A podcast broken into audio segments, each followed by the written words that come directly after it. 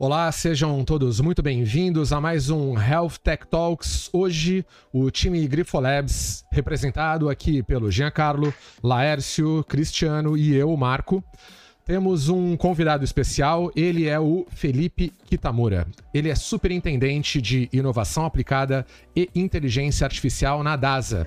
E está nessa conversa conosco para falar sobre o cenário do uso da inteligência artificial aplicada à medicina hoje e que o futuro nos reserva. Kitamura, seja muito bem-vindo. Muito obrigado, pessoal. Eu que agradeço. É uma honra estar aqui conversando com vocês, esses caras super antenados em tudo que tem de mais novo. Muito obrigado pelo convite. Legal, Kita. Kitamura, a primeira coisa é convidado mais que especial, né, Kitamura? Que eu não conheço ninguém que entende mais desse assunto do que você. Então, obrigado de você estar aqui com a gente. Uma bondade sua. É, é uma realidade, uma constatação, mas vamos lá, Kitamura. Kitamura, hoje você é superintendente de inovação aplicada e de inteligência artificial na DASA, que por acaso eu também faço parte dessa empresa, e é uma empresa que é um dos maiores laboratórios do mundo que vem apostando forte nessa questão de inovação e da transformação no setor de saúde. É, certamente, Kitamura, você não entrou na faculdade é, nem saiu dela pensando em estar nessa posição que você está hoje, né? Então, fala um pouquinho para a gente da sua trajetória até chegar aqui, como que você veio parar onde você está hoje que não é uma trajetória muito comum entre os médicos. Nossa, Jean, é, obrigado pela pergunta. Eu acho. É, essa sua pergunta é muito curiosa, porque acho que cada um tem um, uma trajetória na vida. Né? E o que você falou é completamente correto. Eu nunca imaginei que hoje eu ia estar fazendo o que eu estou fazendo, sabe? Estou super feliz de estar trabalhando nessa área, mas eu nunca imaginei que isso aconteceria. Tentando resumir brevemente, então vestibular, eu fiquei muito na dúvida entre ciência da computação, engenharia, medicina, é, biotecnologia. Prestei vestibular para todas essas coisas. É, cheguei a ficar em lista de espera em engenharia de controle e automação no Unicamp, fiquei em sexto lista de espera lá. Acabaram chamando, mas eu morava lá em Juiz de Fora, interior de Minas, e a minha opção, na verdade, foi por não mudar de cidade. E acabei ficando lá, e lá eu tinha passado em medicina. Então foi uma decisão meio que assim, assim, acho que tiveram outros fatores na época, né? Foi uma época que meu pai estava doente, então não queria sair de casa, ficar longe de casa muitos anos. Foi, foi bom. É, essa escolha acho que foi muito boa também por isso. Só que aí durante a faculdade eu sempre tinha aquele, sabe, aquela coisa assim, poxa, mas também queria estar fazendo outras coisas, né? Além da medicina e é, eu sempre gostei muito de computador, de jogos principalmente. E, e uma coisa que me motivou demais foi que o meu tio, ele, há muitos anos atrás, tipo, tem mais de 20 anos, ele me mostrou que dava para você é, instruir o computador a fazer as coisas que você queria que o computador fizesse. Era só você aprender como você escrevia essas instruções. É, a gente conhece isso como linguagem de programação. Na época, ele me ensinou a programar em Clipper. Eu tinha 13 anos. E desde então fiquei maravilhado com essa possibilidade de você poder colocar o computador para fazer uma coisa e você poder virar as costas e o computador ficar horas ali fazendo aquela tarefa repetida. E aí isso tudo veio à tona na faculdade de medicina. Na faculdade eu conheci um grupo na engenharia elétrica, um grupo na física, inclusive o professor Zé Paulo Mendonça, que é, é professor lá e foi meu orientador de iniciação científica lá. E eu ficava indo entre o Instituto de Biologia e de Ciências Exatas, é, sempre assim, às vezes na medicina, às vezes ali na engenharia, e o curioso é que eu gostava nos projetos lá da parte mais de eletrônica, analógica, eletrônica digital, programar os microcontroladores. A gente criou alguns dispositivos médicos, inclusive, que foram patenteados. Nenhum deles foi ao mercado, mas é, que aí é outra história, né? Aí é empreendedorismo entra em ação, né? Mas a parte, até chegando ao protótipo, a gente chegou a, a fazer alguns dispositivos. Então, eu sempre gostei disso. Tanto que o irmão dele, que é anestesista, na época trabalhava aqui em São Paulo, em serviços grandes aqui, e ele falava assim, Tamura, cara, o que, que você está estudando para fazer prova de residência, fazer, falando que vai fazer oftalmologia, que... cara, você tinha que fazer residência de tecnologia, cara. E eu concordava com ele, o único problema é que não existia essa residência na época, né? Aliás, residência, residência mesmo não tem. Existem alguns fellows hoje de inovação e de inteligência artificial no Brasil.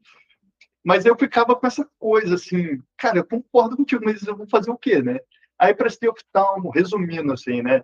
É, Prestei oftalmo, passei, é, deixei a vaga trancada, aí fui servir exército um ano, voltei do exército, nesse um ano de exército, entrei no mestrado em bioengenharia neuronal lá na Federal de São João del Rei.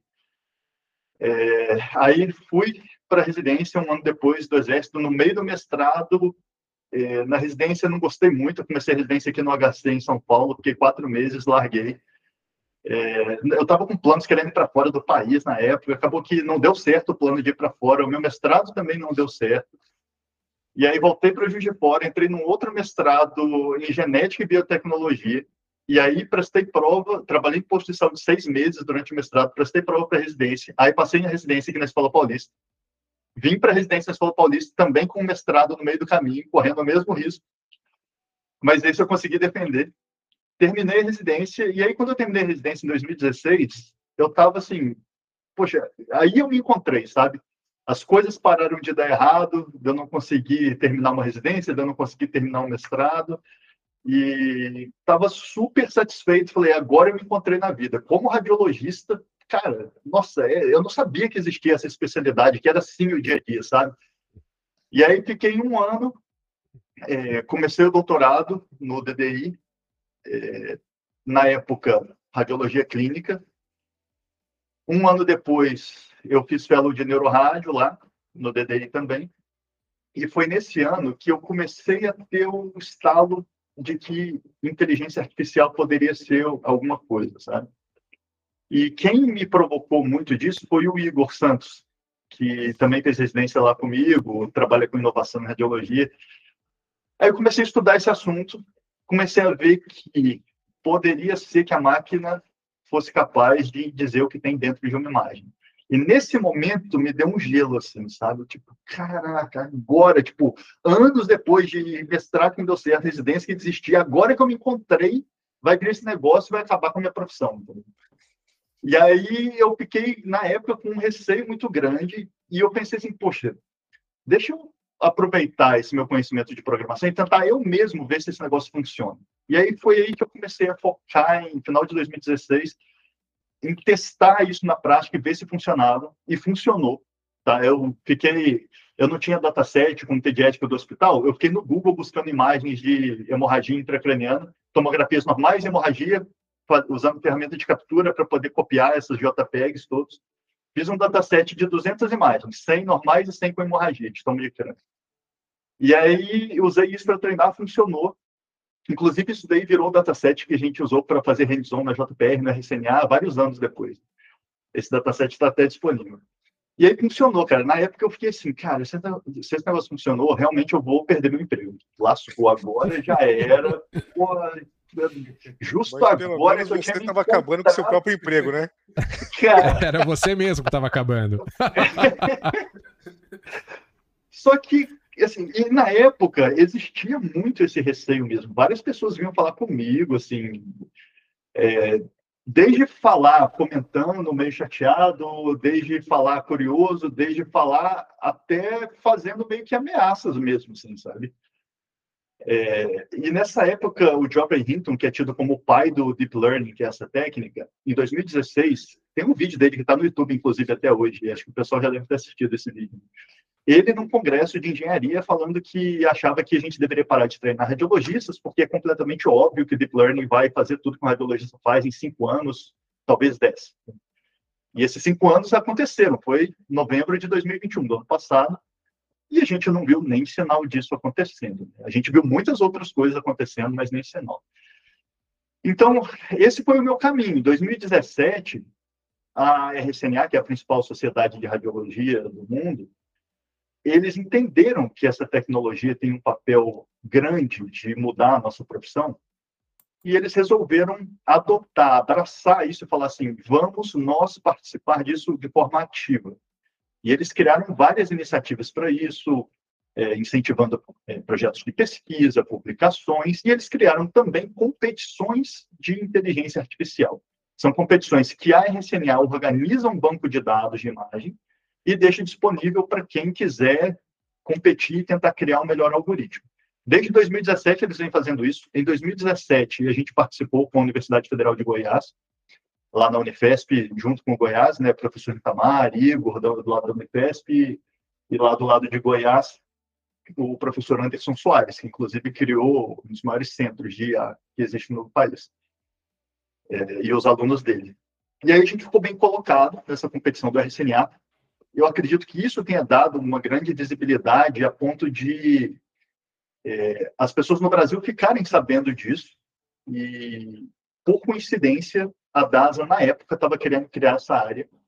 E aí eles vieram me chamar para trabalhar com isso. E foi aí que eu comecei a entrar nesse mundo.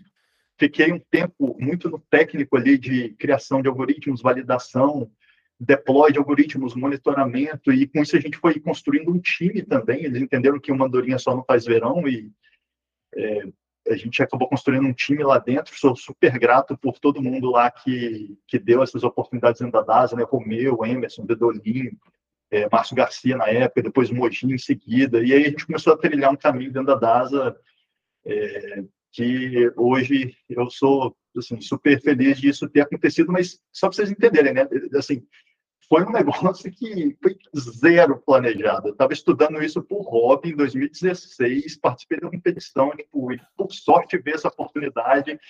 É, e aí, hoje estou aqui onde eu estou. Na, na, verdade, hoje eu estou muito mais fazendo um trabalho de gestor nesse time do que, de fato, podando os algoritmos e tal, né?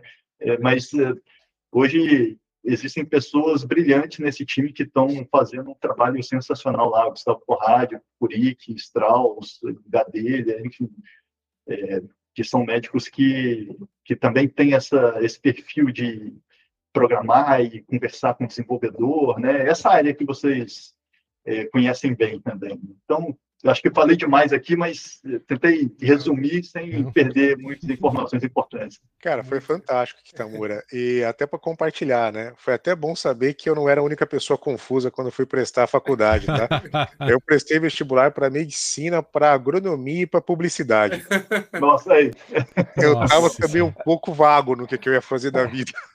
Acabou que eu passei nos três e eu acabei escolhendo ali medicina. Na época eu não sabia nem exatamente por quê. Mas as, as coisas foram acontecendo, assim. Você vai batendo a cabeça aqui e ali e você acaba se achando. Como você mesmo comentou que você acabou se achando na radiologia, eu também me achei na radiologia. Mas acho ainda, que eu... bem que o Jean, ainda bem que o Jean se achou na radiologia, porque um agrônomo cuidando de gente não vai que nem dar certo, não.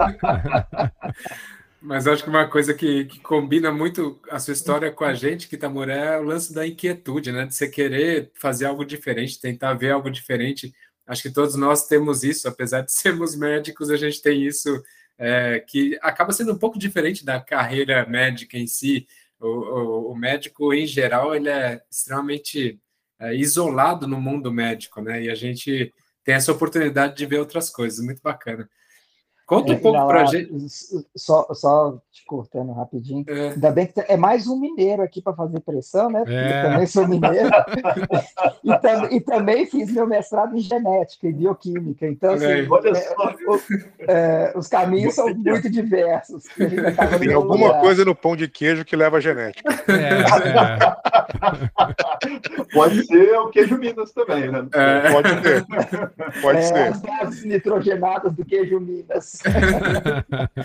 Asquitamura, conta um pouco para a gente, é, dentro, claro, do que você puder contar, o que, que você e seu time é, já desenvolveram em relação ao ecossistema de saúde, de transformações, soluções, que impacto que a inteligência artificial tem conseguido causar dentro do que vocês é, estão trabalhando?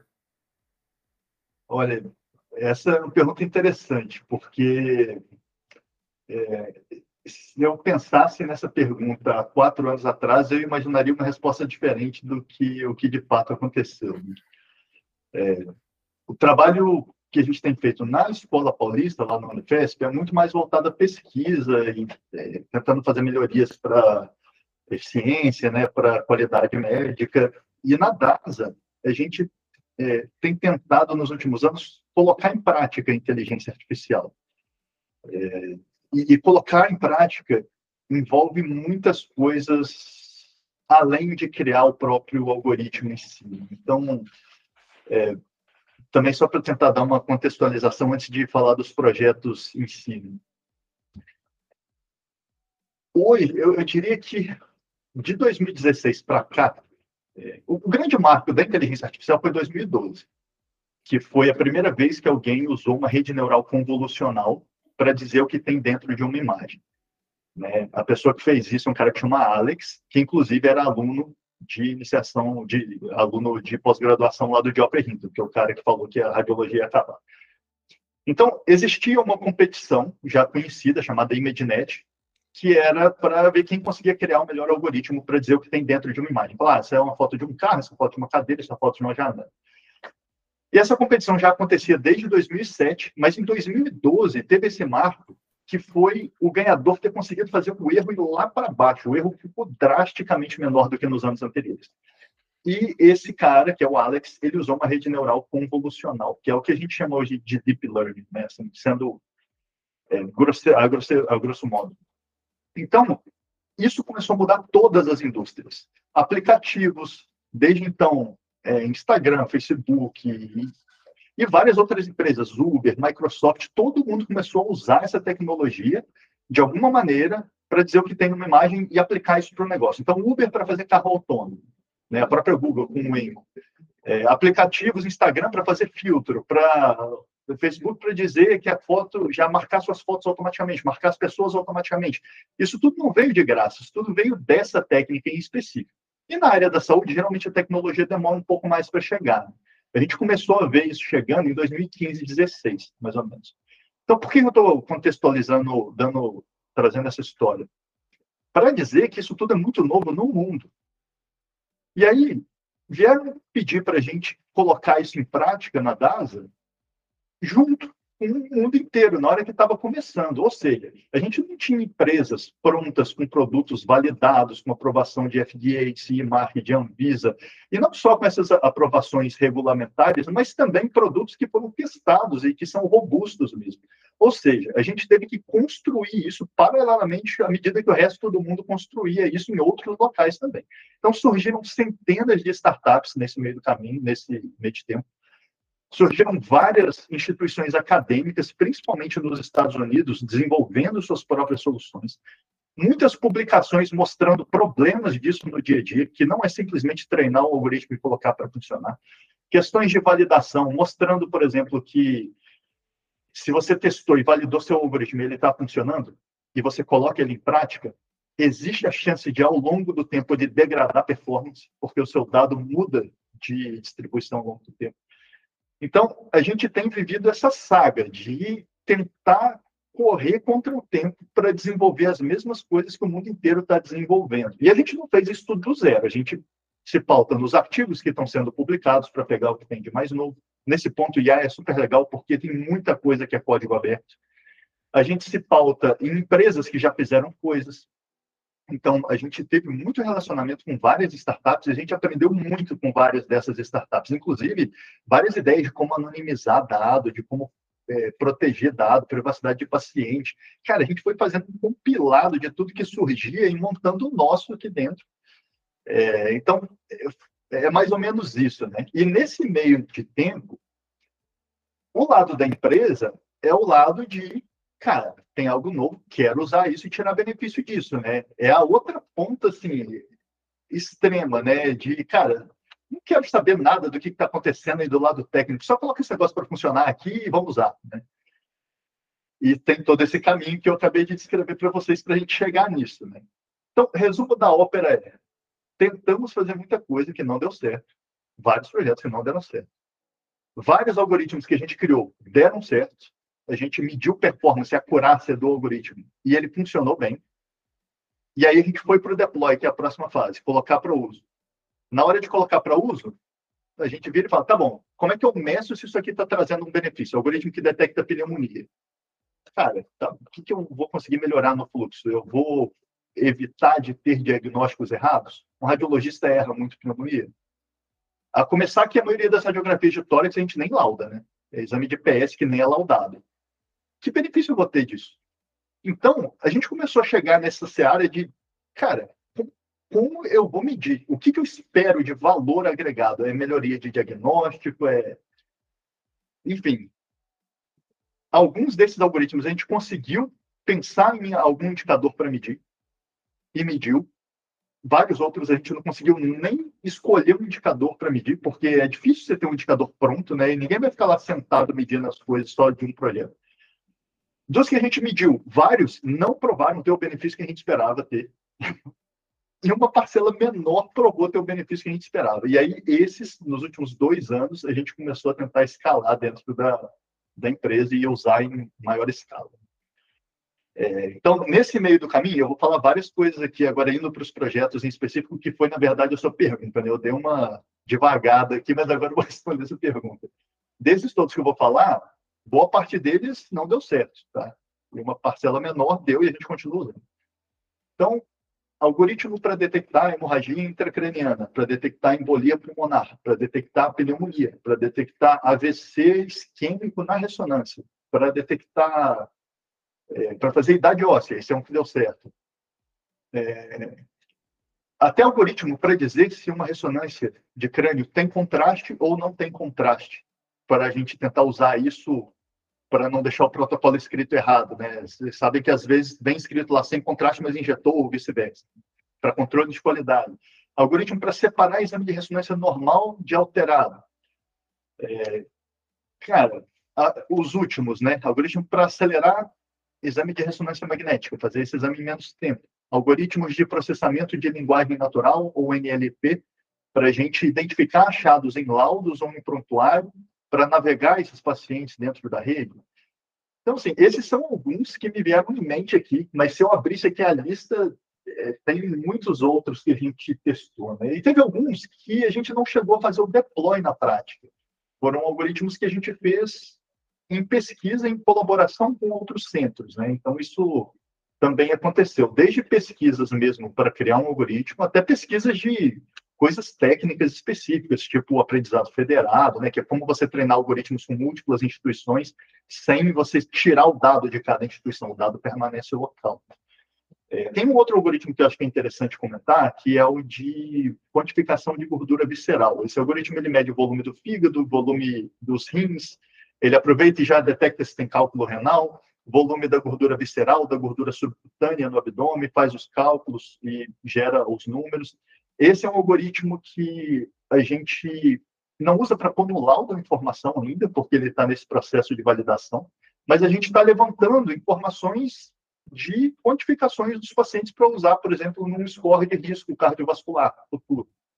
Então, isso é uma pesquisa que tem andamento. Várias universidades de fora do país gostaram pra caramba desse algoritmo, estão super interessadas. A gente entrou num consórcio em colaboração, por exemplo, com o pessoal da UCSF, pessoal de Stanford, da MedStar, que são vários serviços nos Estados Unidos que estão interessados nesse algoritmo, eles vão validar o nosso algoritmo nos dados deles. Então a gente ficou super feliz. O Marcelo Strauss, que é o radiologista que é líder desse projeto. E a gente também valida algoritmos externos, por exemplo. É, nesse mesmo consórcio, o pessoal de Stanford criou um algoritmo que consegue medir o score de cálcio pela tomografia de tórax comum. Normalmente não dá para fazer isso, né? A gente só faz isso na tomografia de tórax, que é trigada, que é aquela que é feita junto com o eletrocardiograma, para você tirar o movimento do coração. A partir do momento que eu falo, não preciso de uma tomo trigada, posso fazer uma tomo de tórax comum, todo mundo que fez uma tomo de tórax na vida fica elegível a poder usar um algoritmo desse. Inclusive, todo mundo que teve Covid teve que fazer uma tomo de tórax. Ou seja, a gente amplia o acesso a esse esporte, que é o esporte de cálcio coronariano, para uma população enorme e isso pode ser usado para a gente tentar prever quem vai ter um risco maior cardiovascular e tentar atuar nesses pacientes e evitar que eles tenham esses desfechos desfavoráveis. Então, esses são alguns dos algoritmos que me vieram em mente aqui agora que a gente chegou a testar, mas só lembrando, eu diria que 70% disso que a gente testou, a gente não conseguiu levar para frente, porque a gente não conseguiu provar o benefício ou não funcionando. Ô, Kitamura, você falou isso de maneira muito prática. Vocês testaram uma série de algoritmos. E enquanto você comentava todos eles, eu estou imaginando aqui o tamanho da equipe que você precisa ter para poder fazer desde a coleta de dados, né, a filtragem, a limpeza de dados e até a lapidação desse algoritmo. Explica para quem está nos ouvindo também, principalmente, como que é a anatomia de um time que faz isso. Você está falando de um time que conseguiu aí rodar nesses últimos cinco anos uma série, eu contei mais de 10 né, algoritmos. Como que é esse time? do que se compõe? Quem são essas pessoas que compõem esse time? Esse é um ponto bem bacana, Marco, porque é super empolgante trabalhar num time desse. Isso é uma coisa que eu sinto falta hoje, sabe? Quando eu fui passando mais para a função gerencial, eu não participo tanto ali do dia a dia, sabe? Que é o que, cara, que eu acho que é super empolgante, né? Trabalhar num time desse. Por quê? A gente tem engenheiros de software, programadores, a gente tem cientistas de dados, a gente tem médicos. Com muita frequência, as pessoas que estão em cada uma dessas posições têm um overlap relativamente grande de conhecimento com as outras áreas. Então, é, tem cientistas de dados que sabem programar super bem, e isso, ó, apesar de parecer um contrassenso, né? É, não é, tá? Tem muita gente que foi para a ciência de dados vindo de outras áreas que não ciência da computação, e não necessariamente um cientista de dados programa bem. E tem um código estruturado, organizado, com boas práticas. É só se abrir as competições do Kaggle que você vai ver um monte de cientistas de dados que conseguem um modelo genial, o melhor modelo possível, mas você vai ler o código da pessoa. É, é tipo um médico que o paciente dele nunca morreu, mas você vai ler o receituário, aquela bagunça, a letra feia, mas ele trata da melhor forma possível, né? É isso. Uhum. Então, eu acho que esse overlap de conhecimento, um cientista de dados que sabe programar bem, um, um, programador, um engenheiro de software que entende ciência de dados bem, um médico que sabe programar, inclusive, sabe discutir no nível de código com os dois outros, é, isso traz uma riqueza para o dia a dia que é assim é, é super legal ver. Assim. Você vê um cientista de dados falando que não, mas chegou uma imagem coronal para mim, o meu modelo ele foi treinado só em sagital. Tipo, o cara olha a imagem e sabe dizer, entendeu? Tipo, ou o né? médico que fala assim, poxa, o resultado não está o que eu esperava. E o programador falando, cara, mas eu implementei do jeito que você falou. E o médico fala, deixa eu dar uma olhada no seu código junto contigo. Uhum. E aí vai olhando o código e fala, cara, olha, eu acho que é isso daqui, ó, testa mudar isso daqui. E aí muda e, e resolve, sabe? Uhum. Então, isso eu acho que é, é, a grande dinâmica desse time. Esse time começou pequeno e ele foi aumentando aos poucos. A gente chegou a ter mais de 30 pessoas. Hoje nosso time reduziu um pouco, 20 e poucas pessoas. E, e, e essa acho que é a, a grande mágica da coisa. É, cara, para a gente é muito claro que não dá para você criar um produto. Dá para fazer pesquisa, tá? É, sem você ter pessoas assim conversando nesse nível de interseção. À vontade, dá para fazer. Agora, para criar um produto clinicamente robusto que você vai colocar na prática, um monte de outras pessoas vai ver o resultado daquilo. Ou seja, tem que ser um negócio que funcione mesmo. Cara, eu ouso dizer que não dá para fazer isso se você não tiver um time de pessoas que tem essa interseção de conhecimento, sabe? Muito legal. Você trazer o soft skill para o mainstream da carreira da pessoa, né? O cara é médico, mas ele tem uma série de soft skills, ele consegue participar de um grupo desse e adicionar de fato um resultado final razoável, né? E tem uns caras bons lá, viu, Marcão? Tem é mesmo? Tem uns caras bem bons lá. Eu converso com eles às vezes ali. Que legal. Cara, eu aprendo todos os dias. Isso é outra coisa que é super motivante trabalhar no time dessa, desse, porque você sempre aprende alguma coisa. Né? Quando você começa a ir além fora da sua área, todo dia você vê alguém fazendo alguma coisa que você nunca tinha visto antes e você aprende algo a mais. Eu acho que isso é, motiva demais trabalhar num time assim, sabe? E outra, é, é, super difícil achar essas pessoas no mercado prontas. É raríssimo. Tanto o cientista de dados que entenda de medicina, quanto o médico que entenda de programação de ciência de dados. Então, na prática, o que acontece é, ou a pessoa é autodidata, já aprendeu coisa para caramba e já chega com uma bagagem grande, ou ela aprende ali dentro do time, sabe? E acaba, no dia a dia, é, se capacitando e com interação com as outras pessoas, aprendendo essa interseção de conhecimento. Uhum. Kitamura, tem uma coisa que a gente já teve, teve algumas conversas algumas vezes também, que eu sempre fico pensando na parte do negócio, né? Como que você vai transformar isso em produto, produtizar, transformar em business, né?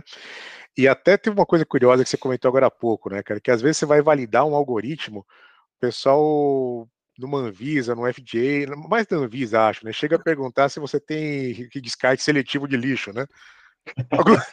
para saber se o teu produto está adequado, né? porque não tem aquela regra definida, né? Eles falam assim, mas qual a relação entre uma coisa e outra? Então tem umas coisas malucas que acontecem aí também. E um dos exemplos que você citou é, me parece uma oportunidade de negócio muito interessante, que é aquele algoritmo que você já tinha, a gente já conversou sobre ele também uma vez, que você pega qualquer tomografia de tórax e você consegue quantificar, fazer um score de cálcio, não é pleno, né? mas você já faz o score de cálcio ali. Então você imagina que a empresa que desenvolve esse algoritmo, ela consegue, digamos assim, vender, comercializar esse algoritmo, e você tem um, duas possibilidades, né? É, ou você vai ter muito mais gente é, escaneada, com screening feito com relação ao score de cálcio e começa um tratamento a partir dali, ou você aumenta muito o awareness das pessoas para fazer um exame específico, uma tomografia específica para calcular o score de cálcio. Então, esse acho que é um exemplo de uma coisa que pode virar produto muito interessante. Assim como aquela questão de algoritmos de aceleração, né? Isso é uma coisa que, para você produtizar a bordo do mercado, faz muito sentido.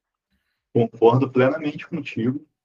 O seu primeiro ponto lá da Anvisa, é, só para também não ficar né, falando mal da nossa casa, né, vamos falar mal da casa dos outros também. Né? O FDA ele também não está pronto para poder fazer validação de algoritmos.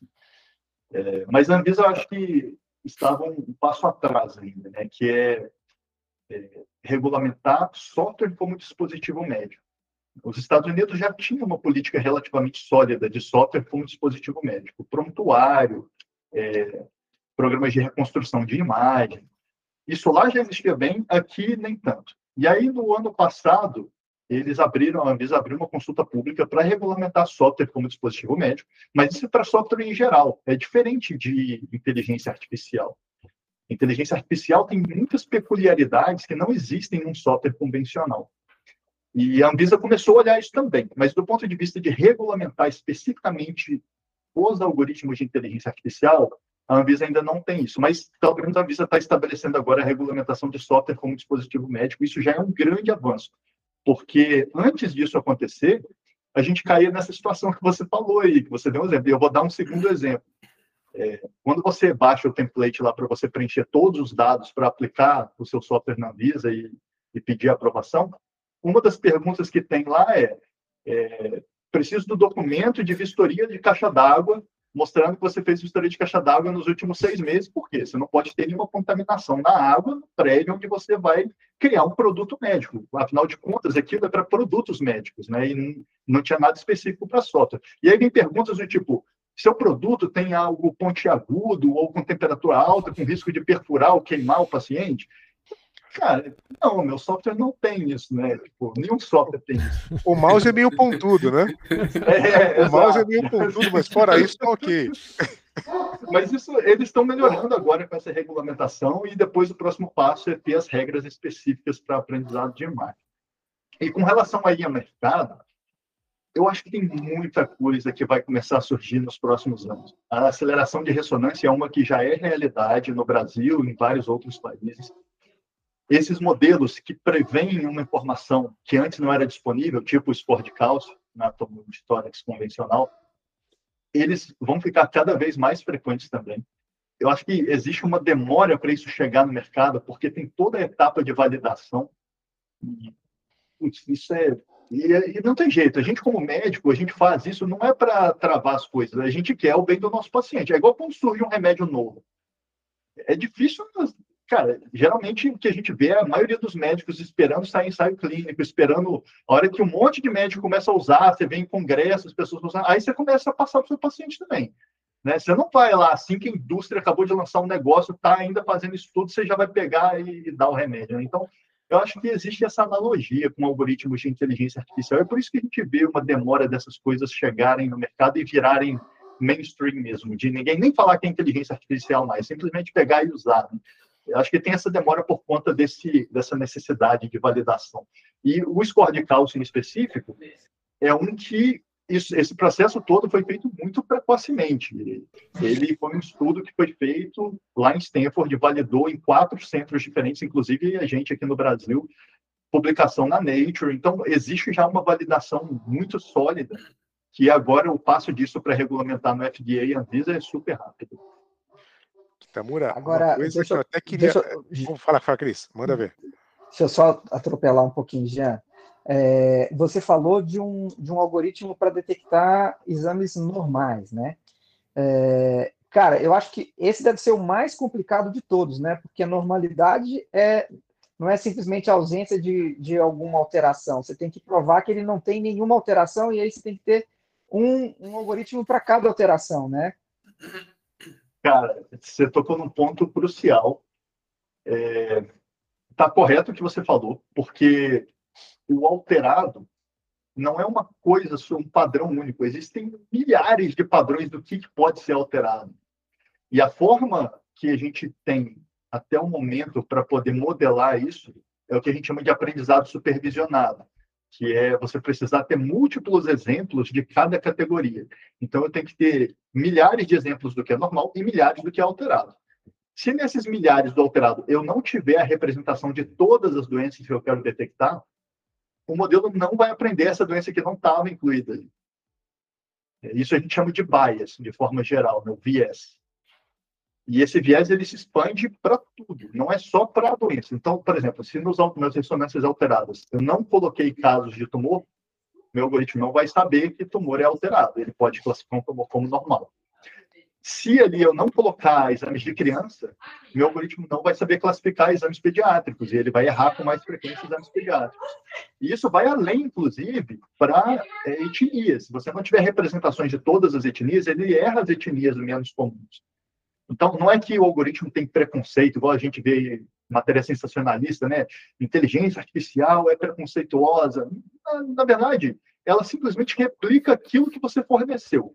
E isso serve para faixa etária, serve para etnia, mas serve também para qualquer outra coisa representada, do tipo uma doença que é pouco comum ali dentro, do tipo, se você colocou imagens, é, poucas imagens de aparelho 3 Tesla e muitas de aparelho 1,5 Tesla, ele não, talvez não performe tão bem no 3 Tesla. Então, o bias ele acontece com qualquer coisa que seja subrepresentada. Então, isso acontece nesse algoritmo que você falou de separação de exames normais e alterados. Isso é porque a gente tem hoje, tá? Mas já existem publicações, isso nunca vi isso sendo utilizado na prática ainda, mas você tentando modelar de uma maneira diferente esse problema. Que maneira seria essa? Seria eu ter muitos exames que eu sei que são normais, muitos mesmo, para eu ter uma variabilidade grande do padrão normal. E eu faço o meu modelo aprender esse padrão. E aí, depois, quando eu mostro para ele um exame alterado, esse exame foge do padrão que ele conhece. Então, isso sabe dizer, isso aqui parece que está fora do padrão que eu conheço. Não funciona tão bem quanto a primeira técnica, que é a de você ter todos os grupos e treinar em todos os grupos mas já é um indício de que a tecnologia pode avançar para esse lado em algum momento. Né? Muito então, legal. É. Uma, uma, coisa que eu quero pegar na sequência, né? Não é nenhuma pergunta, né? É mais um parabéns mesmo, né?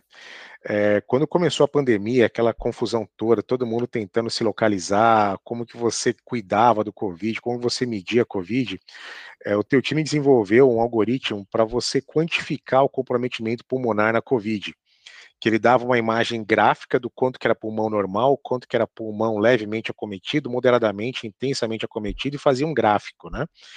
É, isso era fantástico, né? Porque quando você coloca para o radiologista ler aquela tomografia, um radiologista, ah, eu acho que tem 40% de comprometimento, o outro acha, ah, eu acho que tem 60%. Às vezes o mesmo radiologia no outro dia, o mesmo radiologista no outro dia, ele acha que tem 30%, o outro acha que tem 70%, e você baseava a conduta, o Cris é, trabalhou em UTI esse tempo todo, ele poderia dizer isso, muito isso, no grau de comprometimento. Então isso mudava jogo, né? Então esse algoritmo foi uma forma de você passar uma régua falar, ok, sempre que ele via aquele padrão, ele falava, isso aqui é 30%, isso aqui é 70%, e isso pode mudar jogo, né? Porque mudava a conduta. Você podia entubar um paciente ou estubar um paciente baseado numa regra linear. E vocês disponibilizaram isso aí para quem quisesse usar online, né? É, free of charge. Então foi uma coisa muito legal que vocês fizeram naquele momento. Parabéns. Pô, legal, cara. Eu passo os parabéns, na verdade, para o time todo que trabalhou nisso, né? Foram muitas pessoas trabalhando nisso. Inclusive, quem quiser mais detalhes sobre isso, tem um webinar de inteligência artificial no Covid do RCNA também, que a gente detalhou isso e outras pessoas do mundo também. Mas, assim, resumidamente, foi um momento que tinham vários radiologistas sem exame para laudar, todo mundo naquela apreensão, querendo de alguma maneira ajudar, né? E aí a gente conseguiu, cara, a gente conseguiu 13 radiologistas fazendo anotação de tomografia. Um projeto que geralmente demora um ano, um ano e meio para sair, saiu em três meses. Cara, e aí, pô, Marcelo Strauss, Curic, todo o time de ciência de dados, todo o time lá da Dazenova trabalhou nisso. E, cara, eles conseguiram fazer um feito, assim, bizarro. E fazer deploy desse modelo dentro do Pax da DAS e também colocar num site que qualquer um pode submeter a toma de tórax lá, o DICOM, e ter o resultado da análise. É, é, a gente, na época, pensou assim, na época, a grande, o grande problema era dar diagnóstico de Covid, porque foi início de 2020, não tinha PCR, não tinha teste de antígeno. Mas a gente pensou, cara, até a gente desenvolver esse algoritmo, até ele ficar pronto, não vai ser dar o diagnóstico, dizer se tem ou não tem Covid, que vai ser o gargalo. O gargalo vai ser a quantificação. E igual o Jean falou, né? No olho é muito difícil, é como, para quem é leigo, né? É como se você pedisse uma pessoa olhar numa árvore e falar quantas folhas tem na árvore. Você sabe que tem muita quando a árvore está lotada de folhas, você sabe que não tem nenhuma quando não tem nada, mas aquele meio do caminho ali, quantificar, é super difícil. E o algoritmo traz isso. Não é que o algoritmo é perfeito, né? Ele, ele tem a margem de erro, mas pelo menos é uma margem de erro constante e reprodutível. Ele sempre dá a mesma resposta para um determinado caso. E aí, se você fizer um acompanhamento de um paciente, você consegue saber se ele está melhorando ou piorando de uma forma muito mais reprodutível do que o olho nosso como radiologista. Uhum. Mas valeu aí por lembrar desse, desse case também, porque a gente ficou super satisfeito de, de uma maneira pequena, contribuir de alguma maneira na pandemia. Ô, Kitamura, deixa eu aproveitar e te perguntar a respeito, agora saindo um pouquinho do cenário habitual, que é o que a gente mais vê, né, de protocolos de ferramenta de inteligência artificial ligadas à radiologia, né? Como que você vê aí a médio e longo prazo, Kitamura, o cenário aí para os ecossistemas de saúde fora da radiologia? E já vou aproveitar e fazer uma pergunta mais futurística. Você vai acha que em algum momento, Kitamura, a gente vai ter que aplicar algum tipo de ferramenta de dilema moral para alguma aplicação em medicina? Pergunta esquisita, nem pensei muito para falar, tá? É excelente pergunta, cara. As duas muito boas. É, tudo que a gente vê hoje de aplicação em radiologia, e são muitas aplicações vindas de empresas, de universidades, nossas aqui também, são porque a radiologia se digitalizou primeiro, muito antes de várias outras especialidades médicas. Por isso que a gente vê muito, muita aplicação de inteligência artificial em radiologia, porque a gente precisa de dado digitalizado para construir e para usar essas ferramentas. Existem outras especialidades que já se digitalizaram bastante, tipo dermato, tipo hospital, é, patologia está começando agora, tem poucos anos que começou em vários lugares, inclusive na NASA. Então, acho que vai muito para esse lado. Mas existe também o lado assistencial, que é de a gente tentar, de alguma maneira, prever se um paciente que entrou no pronto-socorro, qual o risco desse paciente internar, para eu já tentar alocar leito com antecedência, um paciente que eu vou dar alta, qual o risco desse paciente reinternar, para eu saber se de fato eu vou reinternar ou se eu vou tomar alguma medida diferente com esse paciente. Desde previsão de giro de leito em centro, de sala de centro cirúrgico, de giro de leito. Eu acho que tem muita coisa ainda pouco explorada e que envolve muito mais dado tabular do que imagens. Tem um outro trabalho que é da Fei Fei Li, que é aquela mesma. Lembra que eu falei do ImageNet, que era aquela competição lá de dizer se tinha cachorro, gato nas imagens, que fez, fez aparecer a rede convolucional em 2012? Quem criou o ImageNet em 2007 foi essa pesquisadora lá de Stanford chamada Fei Fei Li, a cientista da computação. E ela, nos últimos anos, tem focado muito do trabalho dela em modelos para saúde, modelos de inteligência artificial hospitalares. Só que ela está indo para uma pegada completamente diferente. E, e o que ela está fazendo exige uma modelagem muito mais sofisticada e diferente do que a gente tem hoje. O que ela está fazendo é colocar câmeras dentro dos hospitais, nos corredores, em todas as salas, sala de emergência. E essas câmeras são câmeras que não são RGB, igual essa nossa que a gente está usando aqui, são câmeras que têm profundidade e temperatura. Então, você tem informações de onde as pessoas estão, mais ou menos, e se é uma pessoa mesmo ou não mas são informações diferentes. E ela fez isso principalmente pelo problema da privacidade é, dos pacientes. Então, com essa câmera você não consegue saber quem é, mas você consegue diversas informações que são super úteis. E ela está fazendo estudos desde coisas muito diretas, do tipo saber quais são as pessoas que lavaram as mãos com qual frequência, em qual momento, em quais salas, e essas pessoas foram para quais outras salas. Quem não lavou a mão e saiu de uma sala e foi para outra, fazer o tracking das pessoas dentro do hospital e, com isso, ajudar no estudo de disseminação de infecção hospitalar, por exemplo. Mas esse é um exemplo. De forma mais ampla, ela quer estudar o comportamento das pessoas e parear isso com os protocolos médicos esperados para cada situação. Por exemplo, numa sala de emergência que você tem um paciente em parada, existe um ritual esperado para tocar essa parada. Quem faz o que em qual momento. E com essas câmeras, ela também pode detectar esses padrões de movimento e saber quem fez o que em qual tempo e onde aconteceram as falhas nesse atendimento. Hoje é possível a gente fazer isso se a gente colocar uma pessoa que conhece o protocolo dentro de uma sala dessa, vendo um dia a dia real do hospital e anotando tudo que está acontecendo, quem está fazendo o que em qual momento. Mas se a gente tiver modelos de inteligência artificial para olhar essas câmeras, a gente vai passar a poder fazer um tracking, um controle de qualidade de protocolo assistencial muito mais refinado. Então, essa é uma aplicação muito diferente, muito fora da caixa. Tecnologicamente exige coisas, modelagens que não é o que a gente encontra pronto no GitHub open source. Ela está fazendo essas coisas do zero lá. Mas só para trazer uma ideia, né, de que nível a gente pode chegar de aplicação de IA. E a sua segunda pergunta, se na medicina, né, a gente vai chegar em algum momento nessa nesse beco sem saída de a gente fazer coisas que são questionáveis eticamente. Né? Não sei se eu entendi bem, estou é, parafraseando a sua pergunta aqui, tá? Se for uhum. diferente, você me avisa. Tamura, eu acho que só vale explicar para o pessoal que está assistindo a gente, que vai assistir depois também, qual que é o conceito do dilema moral, né? Perfeito. Cara, é, a gente em diversas situações na área da saúde, se, eu não sei se eu vou conceituar igual vocês estão imaginando, mas é, diversas vezes na área da saúde a gente se vê entre fazer algo para fazer o bem para um paciente e esse algo poder causar mal.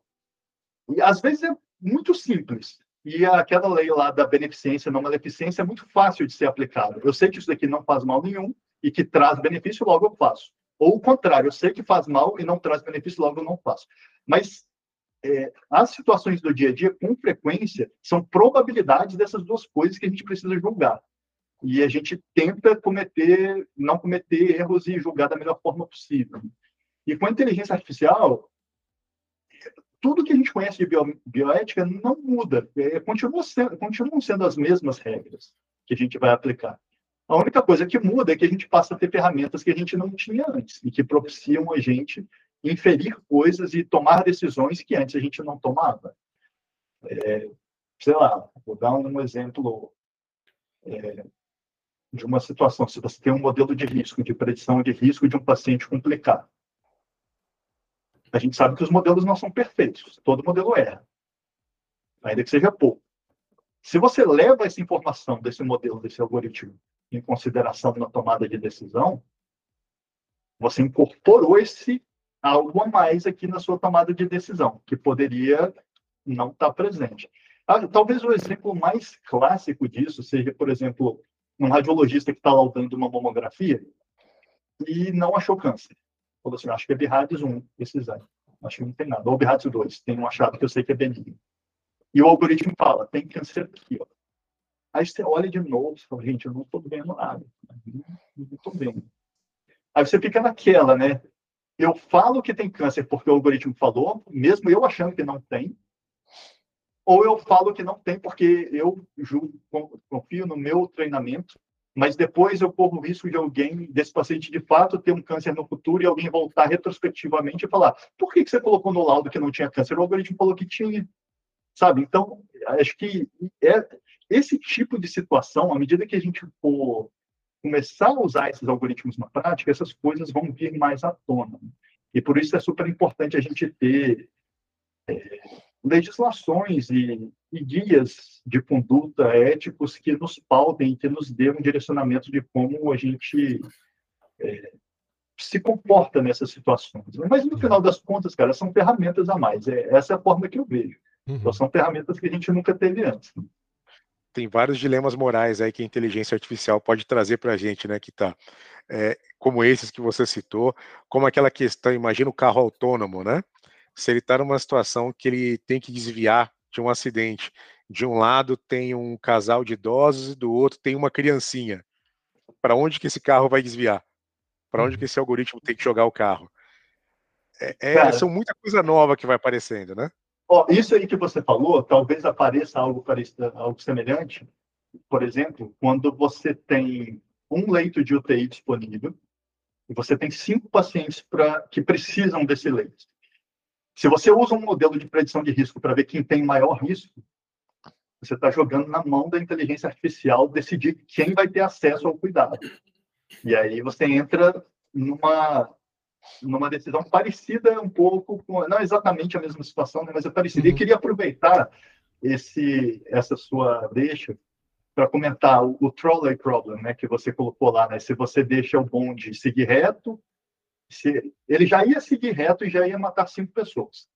Ou você troca ele de trilho, você tem a possibilidade de fazer isso e ele mata uma pessoa só. É, é, é, meio óbvio, a maioria das pessoas escolhe matar uma pessoa só. Você ir lá interferir no destino, mudar o destino e matar uma pessoa porque você está salvando cinco. Só que aí a história muda se você falar que essa é uma pessoa seu melhor amigo. Hum. As probabilidades mudam, né?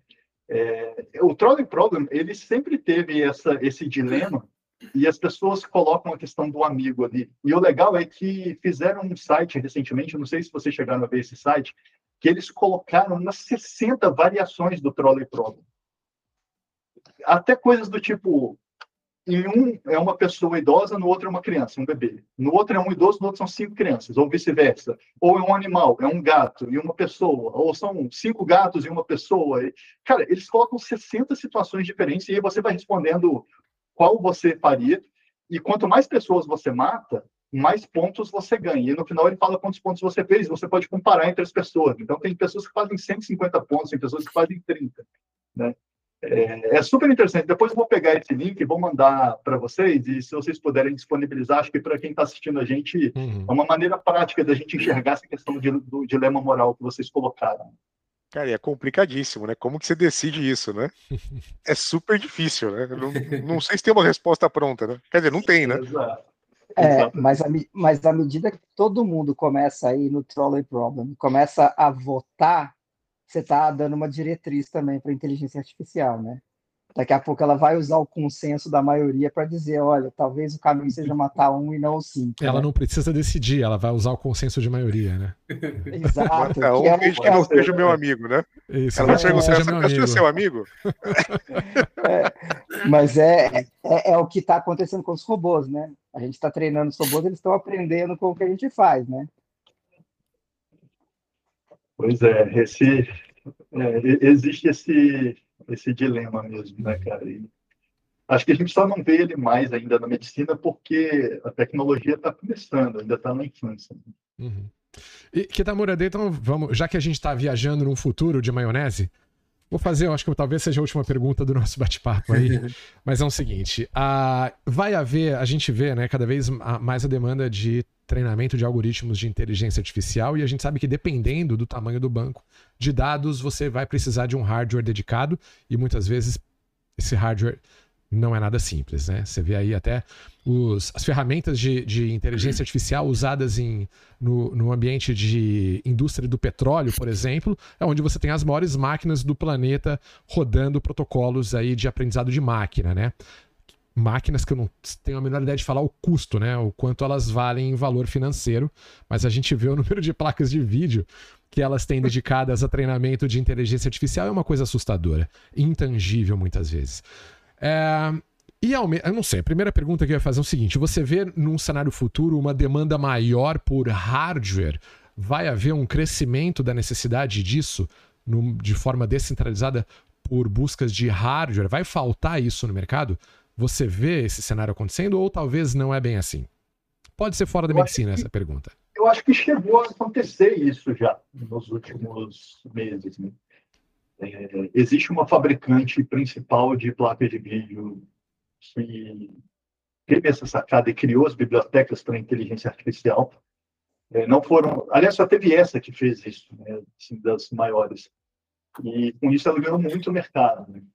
É, não, não foi só por conta da inteligência artificial que houve esse grande mercado, porque as criptomoedas cresceram em, em paralelo nos últimos anos. Uhum. Mas fato foi que, é, até é uma história curiosa, né? lá em 2017, final de 2016, quando eu comecei a estudar isso, na prática eu vi, poxa, para eu treinar esse modelo, eu preciso dessa placa de vídeo. Essa é a única fabricante. Pesquisei no Google, nem zero indício de outros fabricantes sequer comentarem que queriam entrar nesse mercado É, essa foi a única empresa que contratou programadores para criar bibliotecas de inteligência artificial que rodam de forma otimizada na GPU deles. Uhum.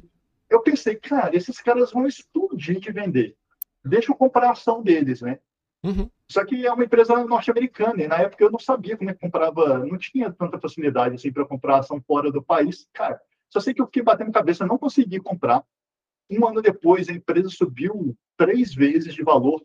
Dois, três anos depois, tinha subido dez vezes de valor. É, só que quando você olha para trás e fala assim, poxa, a única vez na vida que eu tive um feeling. tipo, eu perdi. eu perdi, entendeu? Vou bater Mas, o mercado, né? É, exato. E aí, nesse meio do caminho, faltou placa de vídeo, teve a crise de falta de silício, de chip, enfim, teve a questão de criptomoedas, mas hoje, com cripto em baixa, essas placas estão muito mais disponíveis do que estavam antes. Sim. Eu não acho que isso seja um problema, assim, eu acho que é, tem, não tem falta, não, não há ausência de disponibilidade desses, desses hardwares para treinar esses modelos. Uma coisa que as pessoas têm comentado muito é que boa parte dos países que usa essas GPUs são países desenvolvidos uma boa parcela dos países desenvolvidos tem energia elétrica por queima de carvão. Uhum. Então, existe um impacto ambiental. Existe, inclusive, um site que você calcula, calcula a emissão de CO2 para treinar um modelo grande de NLP, que é o GPT-3, por exemplo. Né? Quanto de é, quantos quilos ou toneladas de CO2 você emite de treinar um modelo desse? A gente não tem tanto esse problema que é hidrelétrica, né? No futuro eu vejo as pessoas usando muito mais energia solar para isso. Né? Uhum. Acho que vai, no futuro vai deixar de ser um problema, ou nuclear. Né? Mas hoje isso ainda é um problema em países desenvolvidos, né? O, um ISD em alta, esse é um problema. Uhum. Legal. Gente, é isso aí. Kitamura, eu preciso te agradecer por estar aqui com a gente falando sobre esse tema que atrai muitos interessados. E você passou muita informação legal pra gente. E eu, em nome do time da Grifo Labs, queria muito agradecer aí a sua presença conosco. E eu queria agradecer a todos também que estiveram com a gente assistindo e para os que vão assistir nas redes sociais. Lembrando que você pode seguir a Grifolabs no YouTube, no Odyssey, no LinkedIn. Temos um canal de notícias diárias no Telegram e também no Spotify. Né? Em, dentro aí de algumas horas, esse, essa nossa conversa com o Felipe Kitamura vai estar também no Spotify. Então é isso aí. Queria agradecer a todos vocês. Kitamura, muito obrigado por estar com a gente e deixar um grande abraço a todos e até a próxima terça no próximo Health Tech Talks. Eu obrigado. que agradeço. Muito obrigado pelo convite. Grande abraço aí, pessoal. Obrigado, obrigado Kitamura. Obrigado. Até mais, pessoal.